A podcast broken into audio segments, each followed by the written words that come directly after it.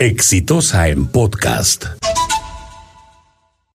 Nos ocurre a los ciudadanos a quienes vivimos, no solo en la ciudad de Lima, porque he visto que algo similar ocurre en Arequipa, que es el total y absoluto desmadre que es el tránsito en la ciudad. El día de ayer fui al aeropuerto a las 4 de la tarde y por supuesto después de pagar el 5.70 y otra vez el 5.70 por entrar al bendito túnel de la línea amarilla, uno termina para entrar a la avenida Fawcett, eh, simplemente tiene que salirse por las calles eh, alternas hacia el lado izquierdo, a Carmen de la Legua eh, Reynoso, porque a, a nadie se le ha ocurrido, nadie pensó en el momento de hacer el proyecto que tenía que estar integrado de alguna manera.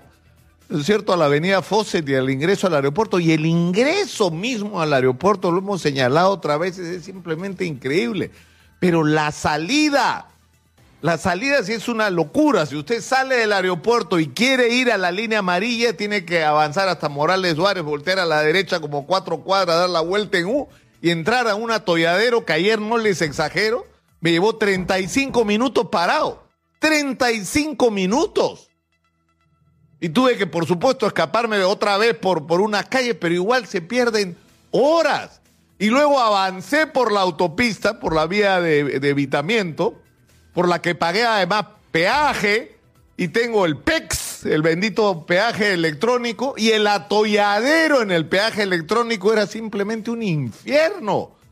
Camiones y buses que debían ir a la derecha iban a la izquierda, era el desmadre total, la gente ha perdido no solamente ayer, la gente pierde todos los días tres y hasta cuatro horas de sus vidas en ir y volver de su chamba.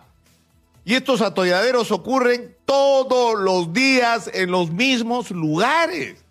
Y lo que resulta increíble es que uno tiene la sensación de que vivimos en, una tierra de nadie, donde no hay autoridad, donde nadie se hace cargo, donde nadie es responsable, donde nadie se preocupa.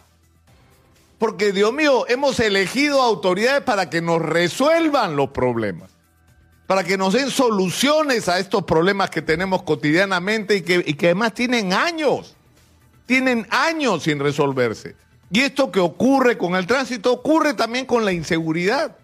Y la pregunta que yo me hago es, ¿hasta cuándo los ciudadanos vamos a tolerar que esto siga pasando? Que no se ocupen de nuestros problemas. Porque ¿de quién es responsabilidad esto? De todos. Fue como cuando tuvimos la discusión del hueco ese enorme frente al aeropuerto. Que discutían si era responsabilidad del municipio, el Ministerio de Transportes, del gobierno regional. ¿Y a qué diablo nos importa de quién sea el responsable? Tienen que arreglar ese hueco. Lo arreglaron en 24 horas, porque pataleamos acá. Pero así están las cosas. Y yo me preguntaba ayer, ya en el límite de la desesperación, porque perder tres horas en ir, y, o más, tres horas y media en ir y volver del aeropuerto, es, es, algo increíble, simplemente, sobre todo si uno tiene en cuenta que paga dos peajes para eso, de ida y dos peajes de vuelta, porque ese viaje infernal me ha costado, ¿cuánto? Como 24 soles, ¿no? A ver, sumando. ¿Ah? O sea, he pagado por el maltrato. Y yo creo que eso tiene que acabar.